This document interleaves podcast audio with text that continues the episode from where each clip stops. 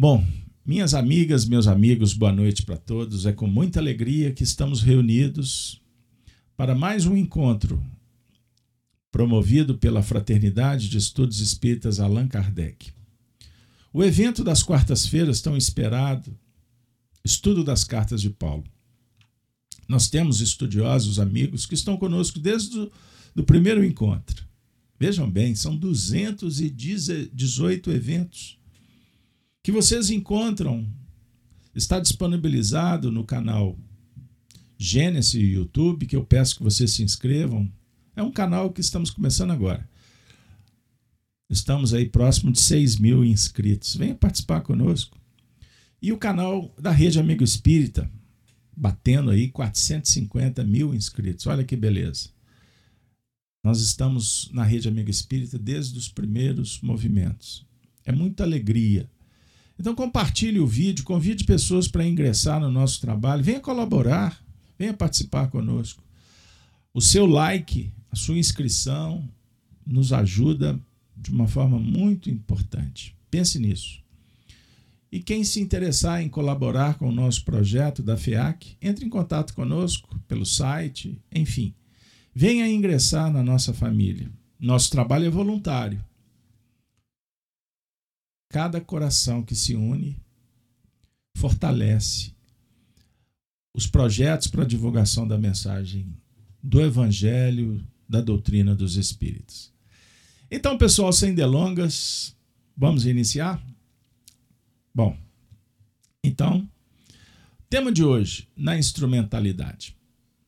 Pessoal, é, nós, quando abrimos o nosso encontro das quartas-feiras, eu costumo dizer que nós estamos matriculados na escola filosófica de Paulo de Tarso, que na verdade é um liceu que desdobra, que abre possibilidades para que a gente possa se aproximar da mensagem do Cristo.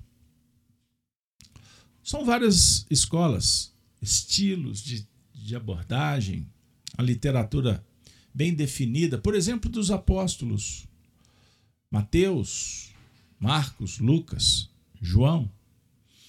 Os textos do Ato dos Apóstolos, narrativas de Lucas, sobre orientação e inspiração de Paulo, as epístolas de Tiago, de Judas, de João, de Pedro, as cartas de Paulo. Observem, são portais que se abrem e cada um com a sua força, com a sua especificidade, com as suas características, para atender a todos os gostos, preferências, estabelecendo inclusive sintonia. Tem época que a gente frequenta mais uma escola, outras épocas a gente vai para outra. Mas, na verdade, todas elas propondo o que as filosofias do bem sugerem desde o início da humanidade, da religião egípcia, da filosofia hindu, os hebreus clássicos da antiguidade, a partir de Moisés. Observem. E de todos os profetas. A definir como explica o Espiritismo que a revelação embora conhecemos como três grandes revelações, os Dez Mandamentos, a Lei Mosaica, o Novo Testamento com Jesus e a terceira revelação com o Espiritismo, mas para efeito didático, para entendermos que a revelação é, é uma só. Ela se particiona, ela é decomposta em etapas, ciclos que se abrem para definir que tem uma trajetória que precisamos compreender e percorrer com sabedoria. Então, observe: Moisés trouxe a lei de justiça. Então, a base é o conhecimento, é a verdade. Jesus veio viver essa lei. E ele adocica, ele sensibiliza, ele poetiza, ele dá a vida ele ama, ele renuncia, ele sacrifica para despertar em nós um sentimento em busca da sublimação. Mas o, o sentimento precisa da justiça, Então, simbolicamente, Jesus dá as mãos a Moisés. Então, justiça e amor, duas asas extraordinárias, que na verdade vão auxiliando nos processos virtuosos. Vamos desenvolvendo as virtudes. Então, observemos: virtude, sabedoria, amor. O Espiritismo, como terceira revelação, na verdade, vem ressignificar o que já tinha sido dito e dizer muito mais. Previsão feita por Jesus. Carlos Alberto não está inventando nada. Basta você abrir o capítulo 14 do Evangelho de João. Estão lembrados? Não se turbe o vosso coração. Começa assim. Credes em Deus. Aí ele vai falar do Consolador, ele vai falar que ele é o caminho, que ele é a verdade, que ele é a vida. Ele está falando de evolução. Ele está trazendo uma teoria extraordinária da evolução que sugere o progresso moral, a libertação dos seres. Compreenderam? Então, nós abrimos o Antigo Testamento com o livro Gênesis. Qual foi o último livro publicado por Kardec na terceira revelação? A Gênese. Nós temos o Pentateuco mosaico, o Pentateuco do Novo Testamento, os cinco principais livros, e temos o Pentateuco kardeciano. Percebam bem. Então nós temos material para estudar, para compreender e aplicar. Isso é fundamental.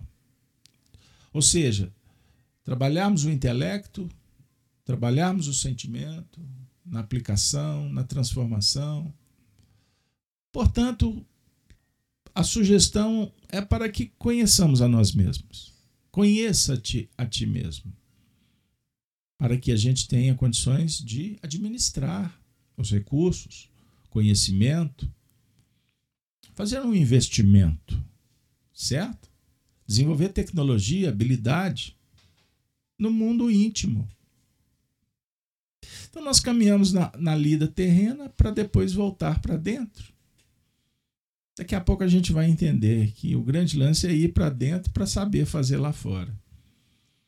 Então, conhecer a si mesmo é tocar o ser. Toca o ser. Sensibiliza. Preenche. Formula. Aproxima. Agrega. Unifica. Não personifica despersonaliza. A gente abre mão dos egos, do egocentrismo, para trabalhar em, em busca da ampliação, da integração, da unidade, que preenche espaço. Desenvolvemos o sentimento do pertencimento. Pertencemos ao universo. Você não é um ser à parte. Nós vivemos em um universo. Universo. É um verso só. Então conversa. Vamos conversar com Paulo em sua escola filosófica, que diz com todo carinho sobre a importância de nos aproximarmos do grande referencial da humanidade, Jesus. E Hoje, temos convicção, a partir dos ensinamentos espíritas e pelas necessidades do caminho, que não dá para conceber um mundo novo, um mundo melhor, desconectados do Cristo, das suas leis, sob ponto de vista vivencial. Sem amor, sem compaixão, sem caridade, pessoal, nós continuaremos vibrando na miséria moral, na inanição, doentes, cambaleantes.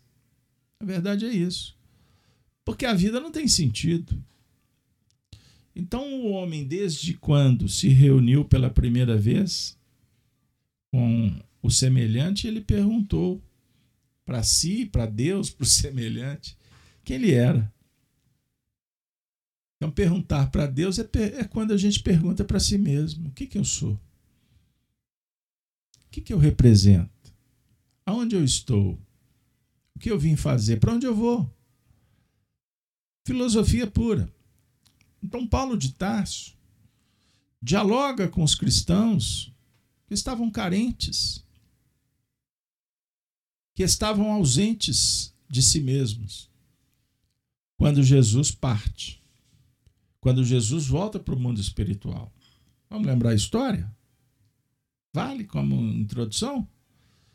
Para que a gente possa criar um, uma conexão, já que estamos vivendo um mundo novo da conexão, da interação, sugerida pelo campo, pelas, pelo, pela instrumentação virtual, tecnológica, mas para que a gente possa valorizar ainda mais as relações, o contato com as diversas esferas e com as pessoas que estão conosco.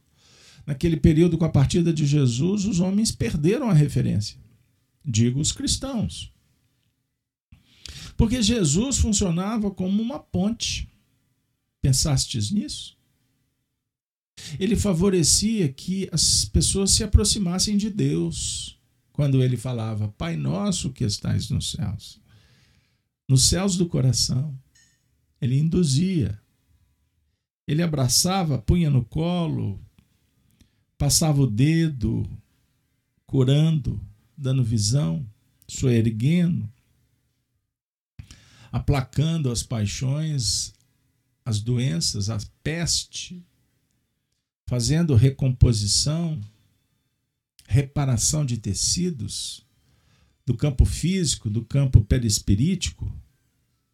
Ele atuava. E nesse favorecimento as pessoas sentiam bem, bem-estar. Porque ele tinha uma maneira especial de fazer com que as pessoas trouxessem a sua força para fora, força interior. Isso só é possível quando nos reconectamos com a natureza divina. Perceberam o papel de facilitador do mestre? O médico que cura?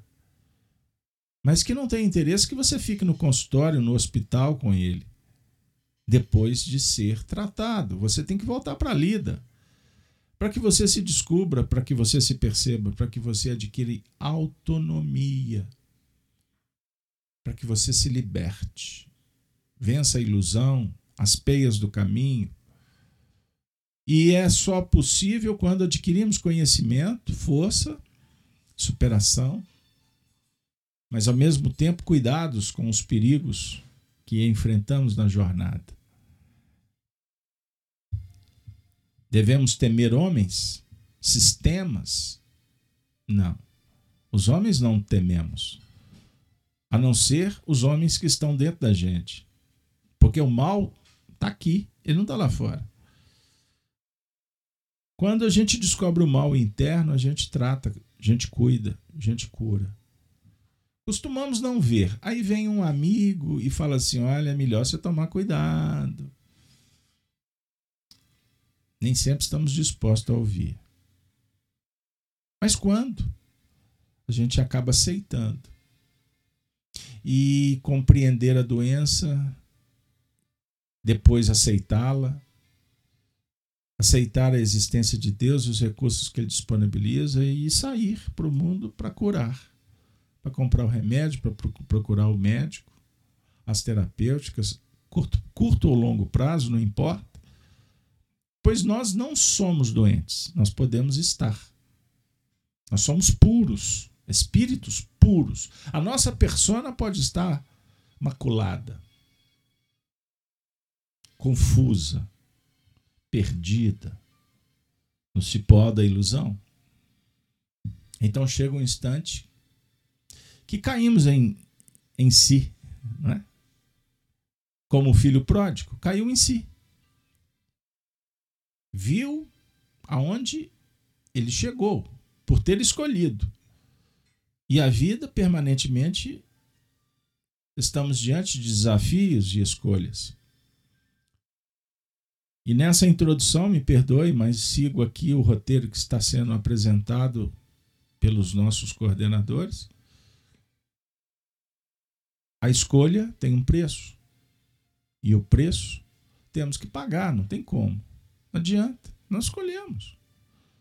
Então, os problemas, os desafios são respostas da vida, de uma vida que construímos, que planejamos. Seja agora ou bem antes, pois somos viajores. Reencarnamos, desencarnamos, tornamos a reencarnar. Perceberam? Paulo de Tarso acolhe. Ele abraça a Zenilda,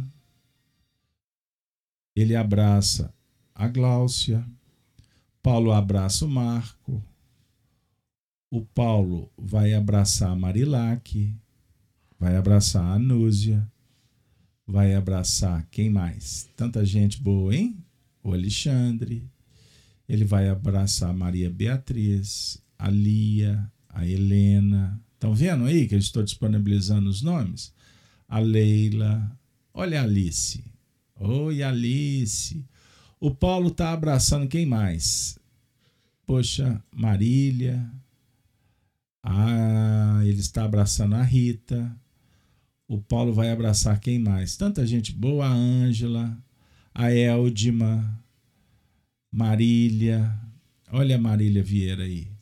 Olha quanta gente boa. Olha a minha amiga Claudinha, Cláudia Andrade. Tá com a Bea, tá com a Cecília, né, Cecília? O beijinho do tio Beto para você, não é? O Emerson está aí conosco, não é? Olha a galera, tá todo mundo aí. Paulo está abraçando todos vocês.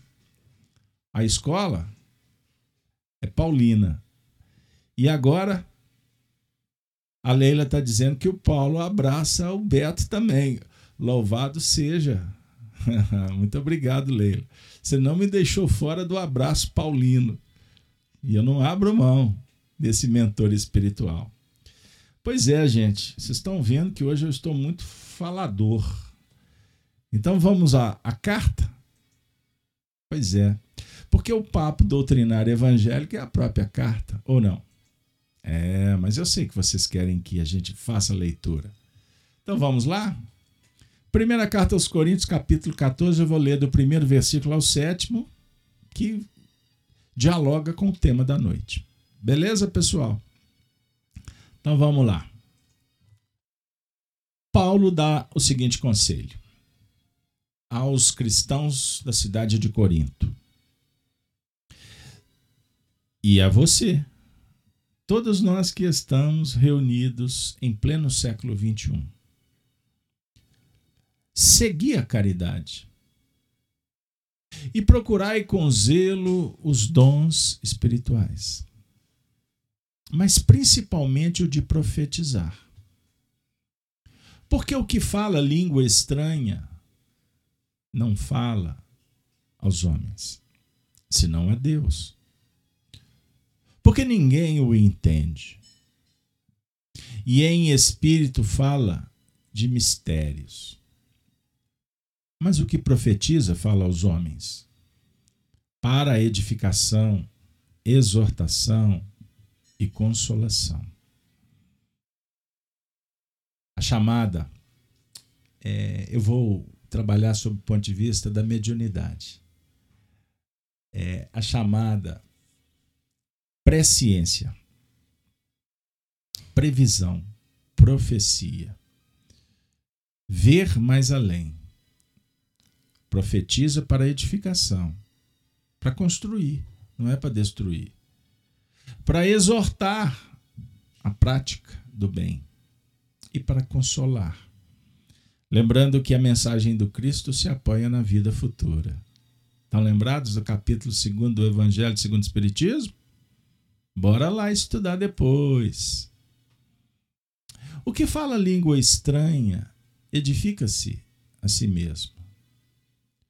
Mas o que profetiza edifica a igreja, a comunidade o grupo, os afins, os pares. E eu quero que todos vós faleis línguas estranhas. mas muito mais que profetizeis.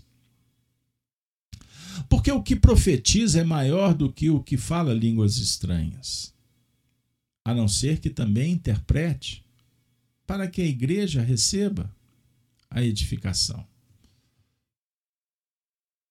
E agora, irmãos, se eu for ter convosco, falando línguas estranhas, que vos aproveitaria? Se vos não falasse, ou por meio da revelação, ou da ciência, ou da profecia, ou da doutrina, da mesma sorte, se as coisas inanimadas fazem som, seja flauta, seja cítara, não formarem sons distintos, como se conhecerá o que se toca com a flauta ou com a cítara? Como se conhecerá o que se toca com a flauta ou com a cítara? Então, Paulo vem dialogar hoje com você, comigo, com todos, sobre o ponto de vista das, dos instrumentos, para sendo tocados de uma forma clássica, específica, definida. A música não se faz inteligível harmonizada. E, naturalmente, os ouvintes terão muitas dificuldades. Então, vamos dialogar com a instrumentalidade sobre o ponto de vista do evangelho do dia a dia? Então, eu gostaria de convidá-los para que juntos possamos receber no nosso espaço virtual nada mais, nada menos do que o nosso amigo espiritual Emmanuel, que através do médium Francisco Cândido Xavier nos ofereceu uma página na instrumentalidade. Está no livro Fonte Viva, lição 84. Observem que Emmanuel vai interpretar exatamente o versículo, porém só nesse trecho. Como se conhecerá o que se toca com flauta ou com a cítara? Pois bem, Emmanuel diz assim: respire fundo, que a mensagem vem bem para o nosso coração. Cada companheiro de serviço cristão deveria considerar-se um instrumento nas mãos do Divino Mestre a fim de que a sublime harmonia do Evangelho se faça irrepreensível para a vitória completa do bem. Não diz para vocês? Cada companheiro, cada um de nós que nos candidatamos ao serviço cristão, deveríamos nos considerar instrumentos. Na mão de quem? Do, do Divino Mestre pois na mão dele a sublime harmonia do Evangelho irrepreensível se faz para a vitória completa do bem. Então, como instrumentos, temos que estar afinados. Essa afinação é de responsabilidade nossa, para que Jesus, o Cristo, o Divino Mestre utilize o instrumento. Continuando. Todavia, se a ilimitada sabedoria do celeste emissor se mantém soberana e perfeita, os receptores terrenos pecam por deficiências lamentáveis. Complicou, hein, pessoal? Vamos ver por quê? Esse tem fé, mas não sabe tolerar as lacunas do próximo. Que frase, fé, tem fé, fidelidade, é, é fiel, está sintonizado, é disciplinado. Perdão. Mas tem dificuldade em tolerar lacunas, vazios, insuficiência, incipiência, oscilações do próximo. Aquele suporta cristãmente as fraquezas do vizinho. Contudo, não possui energia nem mesmo para governar os próprios impulsos. Hum, não disse que o café ia ser amargo? Suporta as fraquezas do vizinho, mas não governa a si próprio. Aquele outro é bondoso e confiante, mas foge ao estudo e à meditação, favorecendo a ignorância. Olha que legal, hein? Alma bondosa, confiante, mas tem profunda dificuldade de estudar. A vida tem tanta tarefa que não tem tempo para meditar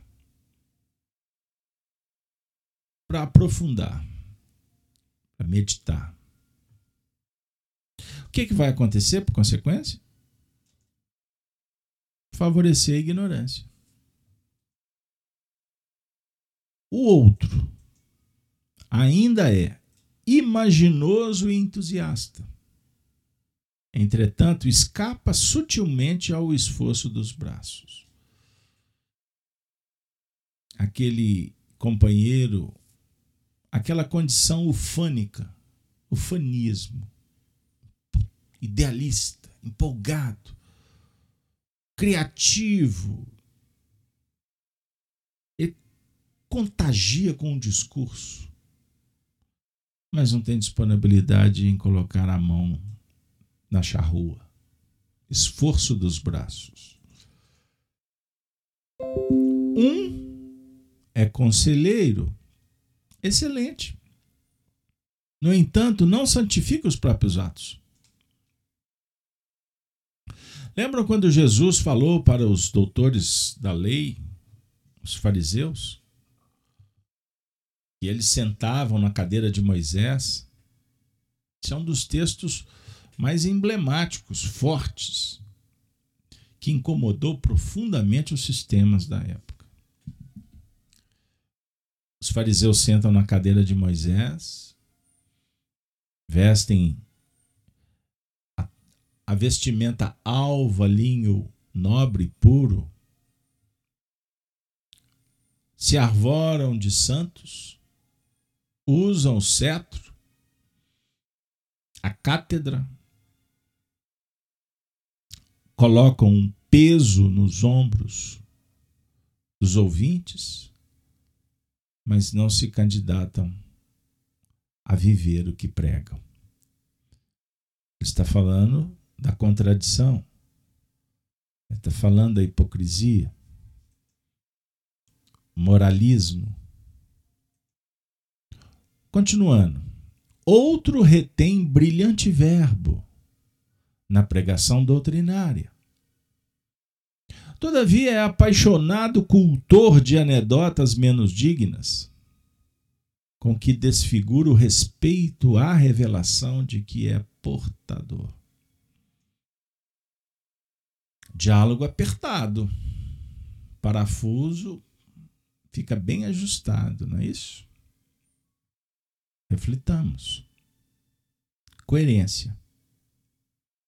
Coerência com o que estamos fazendo. Lembrando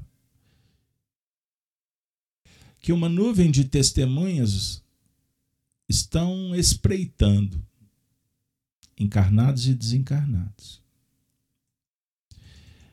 Este estima a castidade, mas desvaira-se pela aquisição de dinheiro fácil. Castidade do corpo Isso aqui abre vários ângulos. Tá?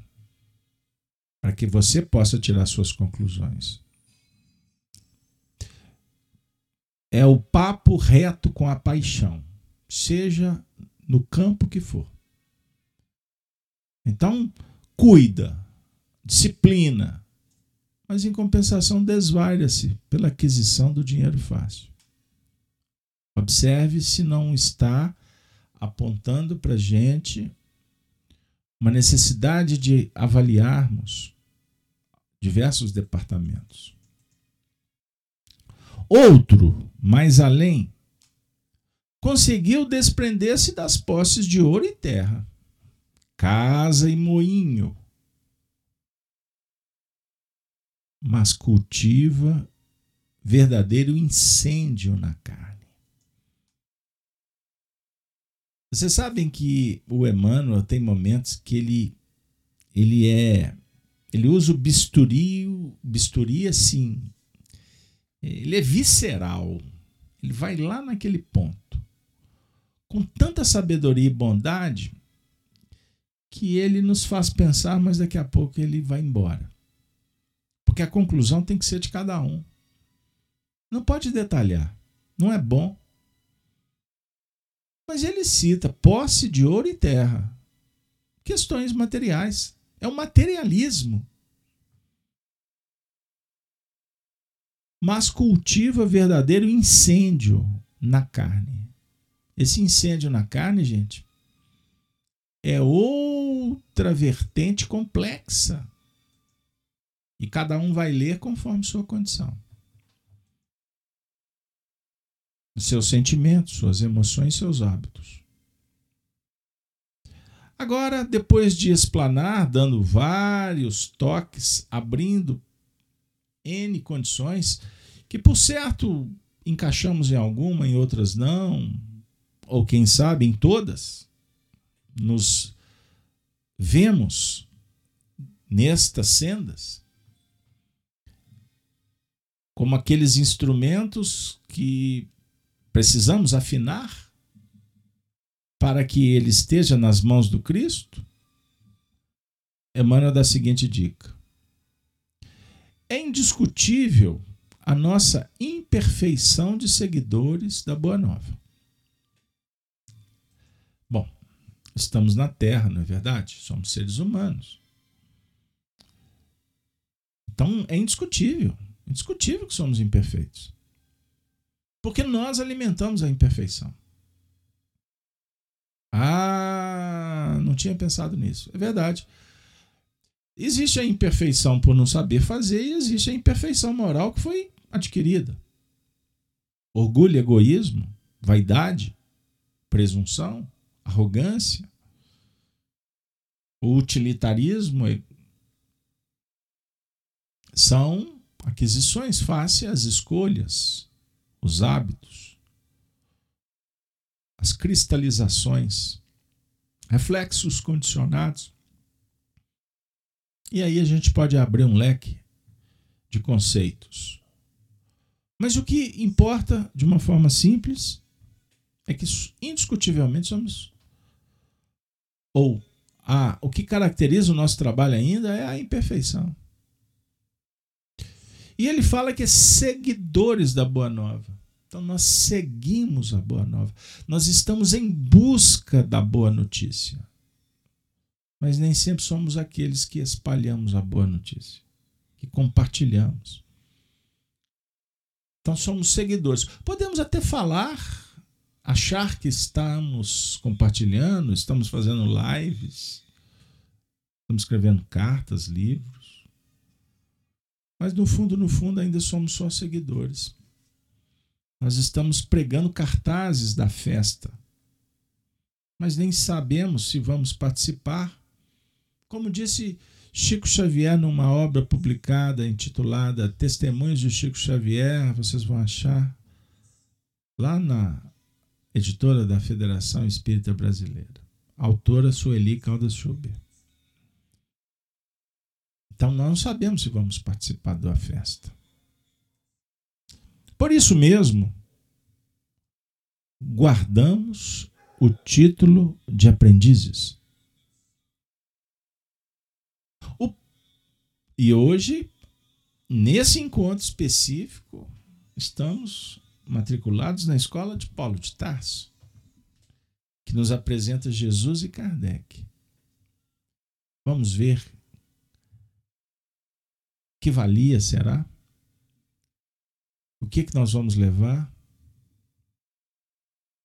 Qual a motivação para vencer as imperfeições que estamos identificando? Então o Emmanuel vai caminhando para a conclusão dizendo: o planeta não é o paraíso terminado. E achamos-nos, por nossa vez, muito distantes da angelitude. Gente, engenheiro de obra pronta, profeta do acontecido, nós achamos em toda parte. Para não dizer que somos também. Então, nós temos que verificar o seguinte: Hoje eu dialoguei com um amigo e ele me falou sobre o projeto Brasil, Coração do Mundo, Pátria do Evangelho. Eu disse assim: estamos nessa com muita convicção. Estamos muito interessados no Brasil, coração do mundo e pátria do Evangelho.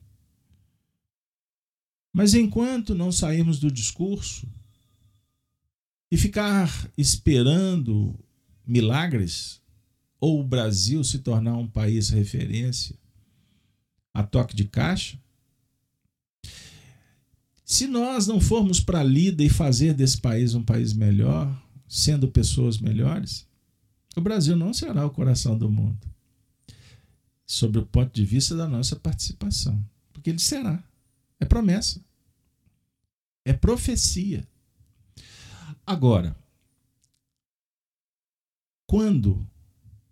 Pode começar agora. A partir do Brasil que você vê e você vive. A nova era, ela está à nossa porta. Ela está batendo. Mas existem milhões de pessoas que não entram. Vêm, mas não compreendem. O mundo novo depois de tantas aquisições tecnológicas, de recursos que a ciência favoreceu para que superássemos doenças, distâncias, escuridão, as equações hoje, bem utilizadas, nos aproximam ainda mais. Facilitam caminhos, norteiam para as direções que necessitamos. Mas enquanto nós não usarmos essas ferramentas para o bem comum, para aplicarmos as leis da natureza a começar de nós mesmos, tudo será apenas um projeto, uma hipótese. Filosofia estoica nunca foi tão necessária como nos dias atuais. E o estoicismo lá com seu iniciador, Zenon, apresentava uma dica especial. A filosofia elas tem que estar colada no dia a dia. Os cristãos, seguidores de Jesus, aprenderam muito bem isso. Eles trouxeram o reino prometido por Jesus para o dia a dia. E foram fiéis até o fim. A maioria deles foram trucidados pelos sistemas materialistas da época, que perduram até os nossos dias. Hoje, com vários nomes e ideologias, mas o princípio é o mesmo da divisão. Nos dias atuais, é certo que ficou tão sofisticado que a humanidade foi toda fracionada todinha fracionada. Os homens brigam com os homens, os homens brigam com as mulheres, as mulheres brigam com as mulheres, brigam com os homens. Com discursos muito bem arquitetados. Mas a verdade é uma só: o egoísmo predomina. O egoísmo é a base, é a sustentação para as rupturas. Vejam o que fizeram, o que fizemos com as religiões. Hoje, boa parte delas estão enfraquecidas. Porque as, as pessoas, por cansaço, por tantas batalhas inglórias, perderam até a crença. Esse é o cenário, o ceticismo. Então o materialismo foi para as escolas, Deus foi alijado.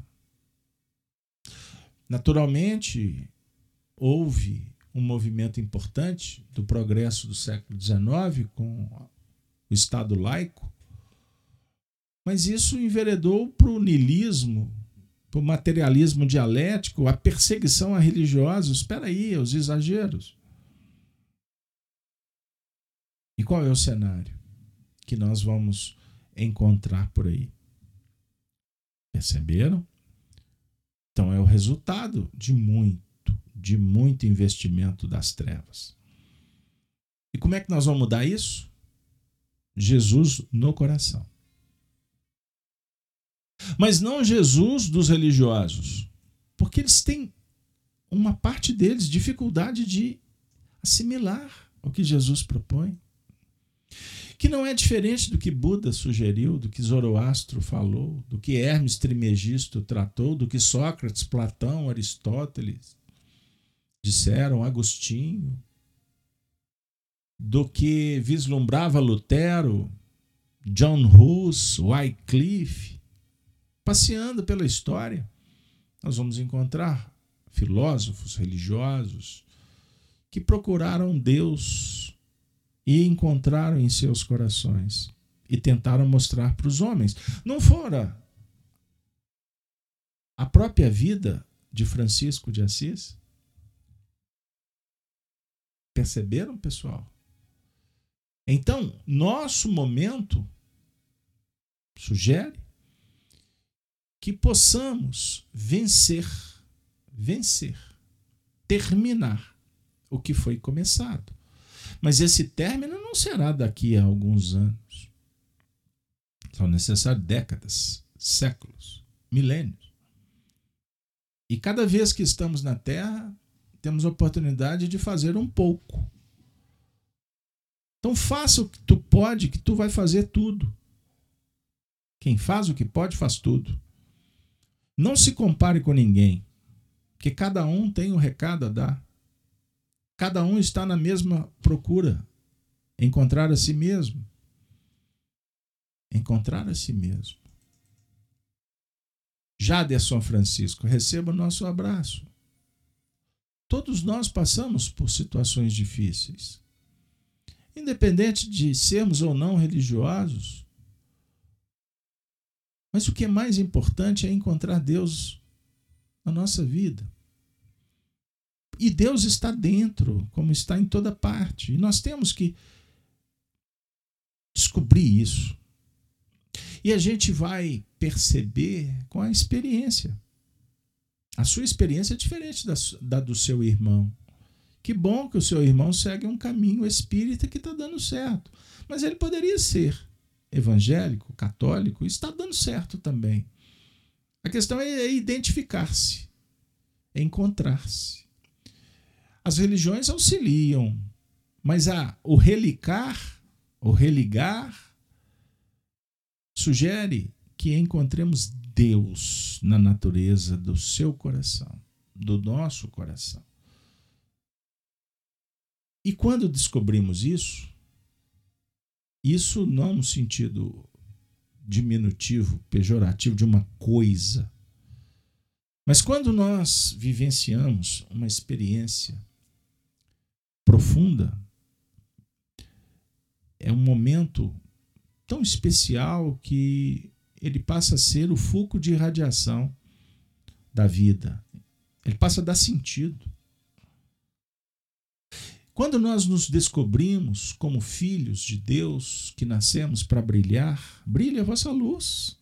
Você é luz. É raio, estrela e luar, manhã de sol, meu iaiá, meu ioiô, do Vando? Não. Só para você dar um sorriso. Eu gosto de brincar com as músicas porque elas falam, elas encantam. Não é verdade? Mas você é luz, disse Jesus. Deus é luz, você é luz. Mas você é sal, sal da terra e luz do mundo, para temperar, para ajustar, para se superar. Não pode ser nem muito sal, nem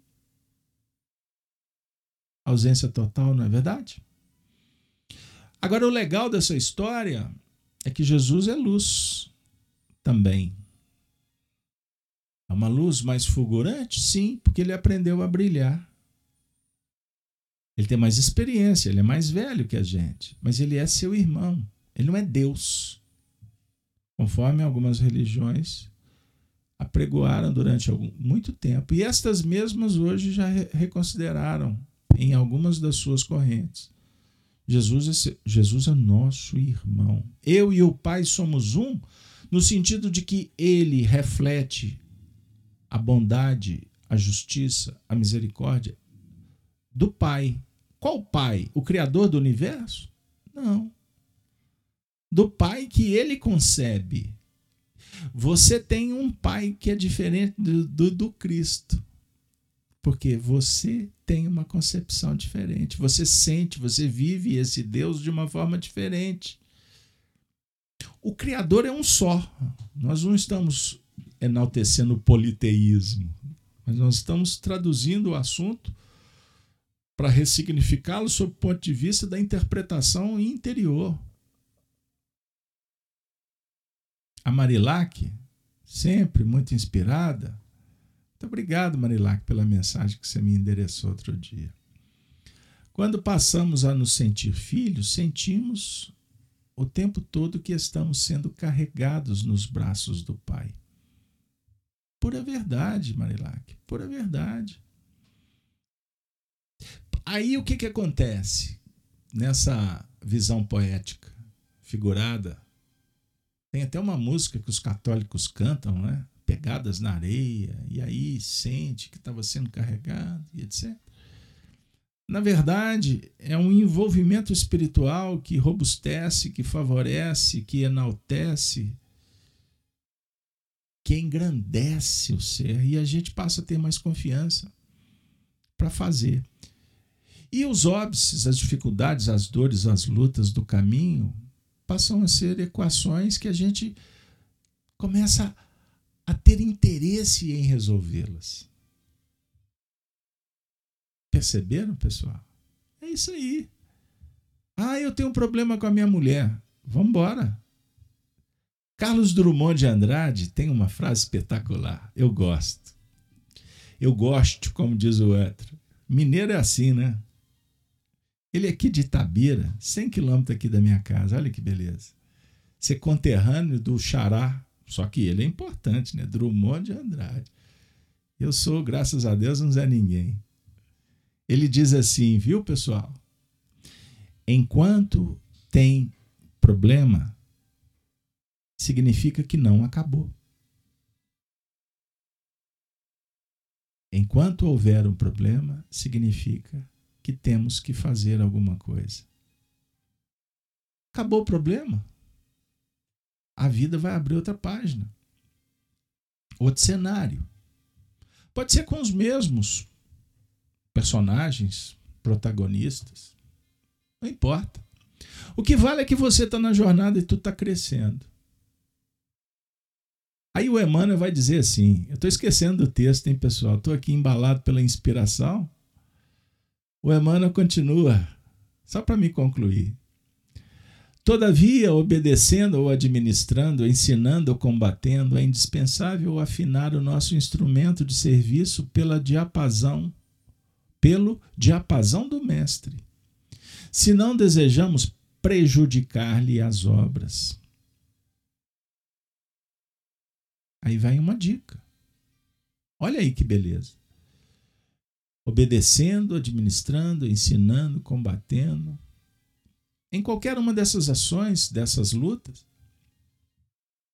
É indispensável afinar o, o nosso instrumento. Você não afina instrumento de ninguém. Da sua mulher, de seu filho, de seu pai, de seu patrão. De... Nada. Isso é papo furado. Nós estamos na terra, gente, para dar um recado, atender a expectativa da natureza e não dos homens. Escute isso que eu estou dizendo. É uma dica, viu? Estou estudando esse assunto aqui. Eu tenho algumas encarnações para chegar numa conclusão. Mas no caminho eu estou encontrando com vocês na escola do Paulo. Então, Paulo, dá licença, eu vou dividir com o povo. O que vale é estar na lida. O gostoso de preparar uma festa é preparar a festa. Não é que chega na hora da festa. Ó, acabou a festa. Eu fiquei anos planejando, enfeitando, comprando isso aqui, etc. Acabou a festa. É a reencarnação. Preparamos. Viemos para atingir um objetivo. Passou. Passou. Veja a sua história. Quantos anos você tem? Não me conte. Aonde que tu chegou? Olha, estudar Paulo de Tarso é o mesmo que fechar os olhos, olhar para o passado e falar assim: meu Deus, meu Deus, eu afinei meu instrumento, graças a Deus. Então, o, o Paulo está, o Emmanuel comentando, Paulo está dizendo que é necessário afinar o instrumento de serviço pelo diapasão. O que é diapasão? A Leila colocou aí no chat. Eu vou pôr para vocês aqui. Instrumento metálico em forma de U que, ao vibrar, emite a nota de referência. Lá. Para afinação de um instrumento. Instrumento met... Bom, perceberam aí, gente? Olha que beleza. Então, nós temos aqui uma dica afinar o instrumento pelo diapasão do mestre, que é o, o maestro, que também é o tocador. Nós somos instrumentos, é isso que tem que ficar claro. E compete ao instrumento se afinar e afinar-se em sintonia com as ondas emitidas por aquele que é o condutor da nossa vida. Então ele vai dar uma nota final. Evitemos a execução insegura, indistinta ou perturbadora. Oferecendo-lhe plena boa vontade na tarefa que nos cabe, e o reino divino se manifestará mais rapidamente onde estivermos.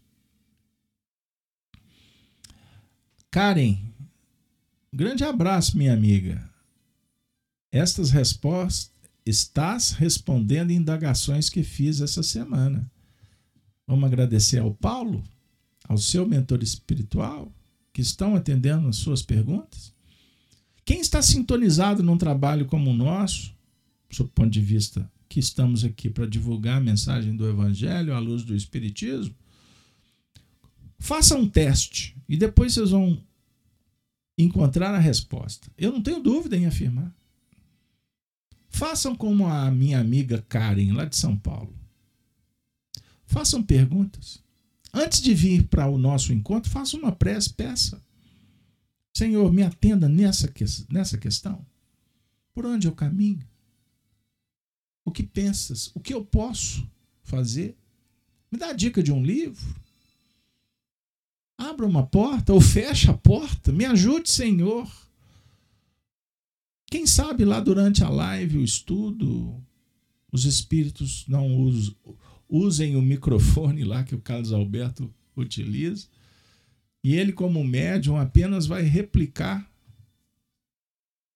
o que eu preciso. Faça isso, porque eu faço assim. E deu certo. E está dando muito certo, desde 1987 quando eu pisei naquelas escadas benditas e subi, subi, subi aos céus. do grupo da Fraternidade Espírita Irmã Sheila, situado na rua Aquiles Lobo, número 52, em Belo Horizonte, Minas Gerais. Foi lá que eu fui conhecer de perto Kardec. Subi aquelas escadas e não tenho interesse nenhum de voltar para onde eu estava. Sabe por quê? Porque aonde me encontrava foi muito bom. E hoje eu estou em outro lugar fazendo outras coisas. Tão importante quanto as que eu fazia antes. Porque no passado eu fazia o que eu podia, o que eu dava conta. Agora eu estou lutando para dar conta do que me importa, do que me compete fazer. Mas depois que tudo passar, eu vou para outro lugar. Eu vou conviver com outras pessoas. E lá a doutrina espírita está nos ensinando a fazer o que me compete. Lá, lá, num futuro que eu já tenho saudade. Eu tenho saudade do futuro. Mas eu não posso ser saudosista. Eu tenho que buscar motivação no, no aqui e agora. Então evite. Dica do Emmanuel. Evita. Evita fazer com insegurança. Não faça com segurança. Bom, a dica é que você estude. Para que você tenha conhecimentos elementares. Mas faça com confiança.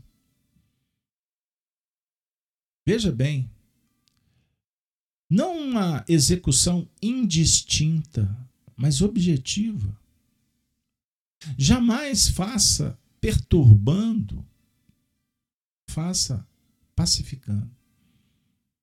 Plenamente com boa vontade a tarefa que te cabe. E o reino divino se manifestará mais rapidamente onde estivermos. Então o Emmanuel aqui está dando uma última dica. Sabe por que, que o reino divino está demorando? Porque nós não estamos observando exatamente o que nós precisamos fazer. Estamos fazendo, talvez porque alguém faça, outro diz que tem que ser assim. Aí eu li num livro, vi numa novela, hein? Cópia cola? Como assim? Você tem que se descobrir para que você tenha ideias próprias e você não fique trabalhando com o que você está assimilando e não tem nem certeza. Não é assim o mundo atual? De tantas informações e desinformações? Eu, eu costumo dizer, e não tem problema nenhum, tá, gente? Cada um tem a sua opinião. Mas hoje a gente tem que desconfiar de muitas coisas. Então é complexo. Uma reportagem que você assiste na televisão, você não sabe até que ponto que ela é verdadeira. Que aqueles dados ali são convincentes. Uma pesquisa, cuidado com pesquisa. e quando a pesquisa envolve política, pula fora. Os resultados da internet, cuidado, cuidado. A gente não sabe até onde que tem honestidade. Os números são enganosos. Tem muita gente preocupada aí com quantidade de seguidores, de inscritos. Esses números são maquiados, gente. Vocês sabiam disso? São maquiados. São maquiados. Então isso não importa. Nós não podemos mais entrar nessa onda do know-how, nós temos muito interesse do que está acontecendo, mas a filosofia nos apresenta um outro cenário. Nós precisamos de valorizar o que, que representa os acontecimentos. Então não importa se foi fulano, se Beltrano, se aconteceu 10 horas, 11 horas. Como que foi? Isso vai alterar o que no placar? Sob o ponto de vista filosófico, o que nos importa é, por exemplo, olhar, estudar a vida de Paulo de Tarso e trazer como exemplo. O que, que foi bom para ele? O que, que valeu? O que, que não valeu? Mas depois disso, você entendeu os sinais? Luz vermelha, verde, amarela? Ouviu os sinais, os sinais né, sonoros, os sons? Lembram quando você parava o carro ali naquela pista? para cruzar uma linha férrea do trem, pare, olhe, escute. Tem que ouvir. Nós temos que estar atento. Mas depois de tudo isso, você precisa de se prontificar a fazer, porque a experiência é sua. Nós precisamos de viver a experiência com profundidade. Então, afinar o instrumento por Cristo é se colocar naquela condição das mãos sacrossantas do Altíssimo, utilizar de cada um de nós como ferramentas para semear só o bem. Tudo isso, minha amiga, meus amigos, sugere para cada um de nós um cenário muito especial.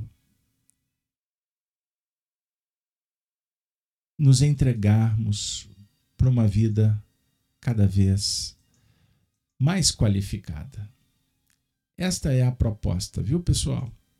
Não tenha medo dos homens. Não, nós temos que temer as nossas imperfeições.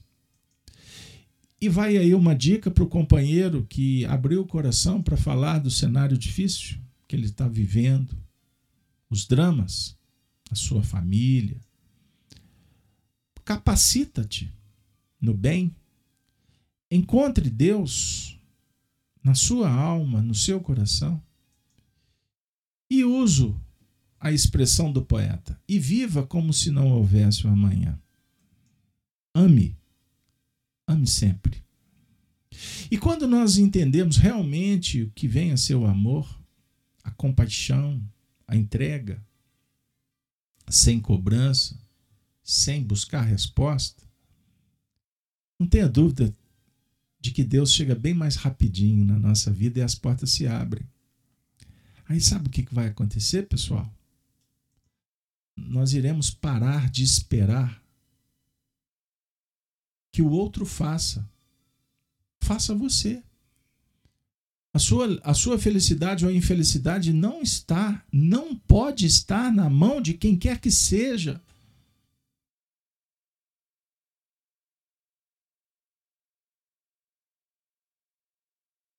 Quando você encontrar Deus, você terá força suficiente para caminhar em busca da felicidade, que é a realização pessoal, junto com os semelhantes, espalhando o bem. Nós estamos na Terra para tirar todas as camadas de imperfeição que nós mesmos que adquirimos. A sua vida não começou agora, nossa encarnação. Nós somos viajores. Trazemos muitas tendências, muitas experiências boas e não agradáveis. Só que a misericórdia não permite que recordemos em detalhes, mas ela permite que, vez por outra, o nosso coração diga um pouco do que somos.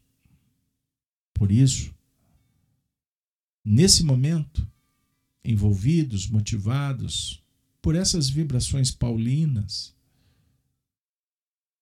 pela presença dos espíritos que cuidam do nosso coração com tanto carinho. Eles apostam, eles investem em você. Por isso é que eles nos chamaram para estar aqui.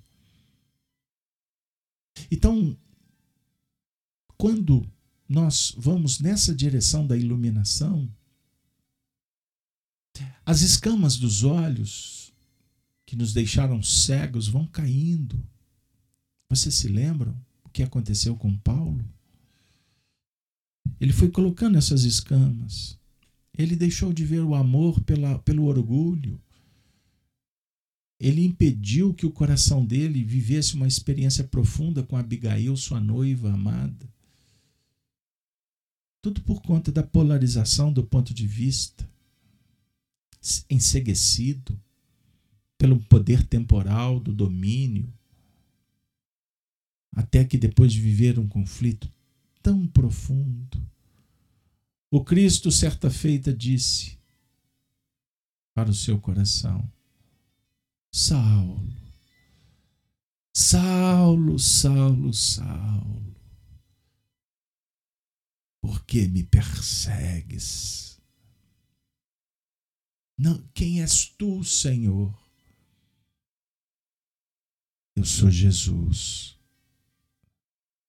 Não recalcitres mais contra o aguilhão. Pare de brigar com a vida. Pare de brigar com você mesmo.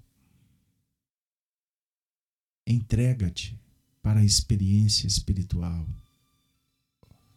Viva, viva, viva sem rótulos, sem máscaras, sem exigências descabidas, sem intolerância, sem preconceitos de classe, de cor, de raça, de religião. Viva. Viva a experiência com plenitude, como os animais que se entregam, que não estão interessados com o que vai acontecer amanhã, e eles vivem cada momento como eterno é a vida. Cada momento é uma joia, é uma pedra preciosa. Não deixe o tempo escorrer pelas tuas mãos. Dê o tom. Seja responsável e entrega-te nos braços do Cristo. Ame, faça a luz, brilhe a sua luz, para que a luz do Cristo esteja sempre conosco.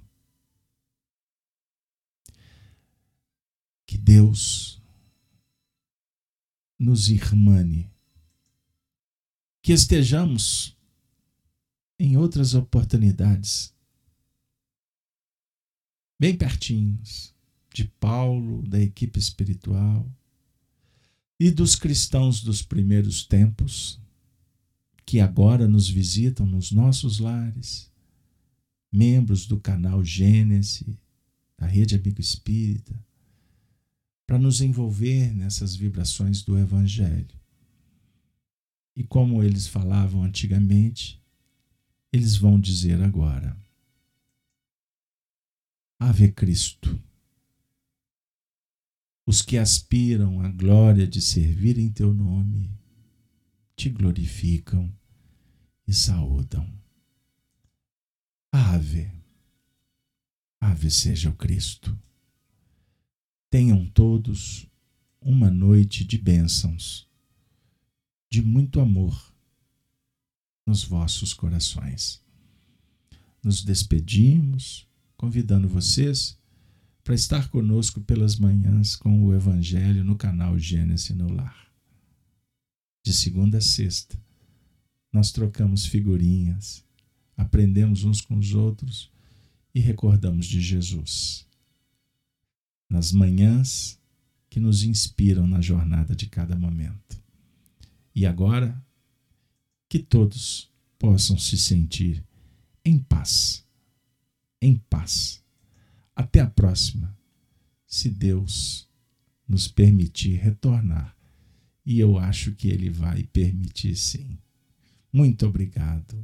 Boa noite para todos.